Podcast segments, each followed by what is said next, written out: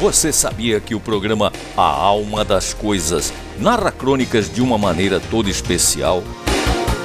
Você sabia que essas crônicas são baseadas em histórias sugeridas pelos ouvintes?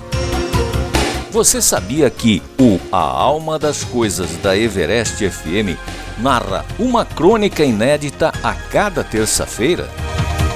Se você já sabia, Lembre-se de que na próxima terça-feira, 13 de abril, às 14 horas, tem mais um programa, uma nova crônica.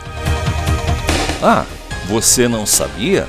Então não perca essa oportunidade de conhecer a alma das coisas. Crônicas baseadas em cartas dos ouvintes.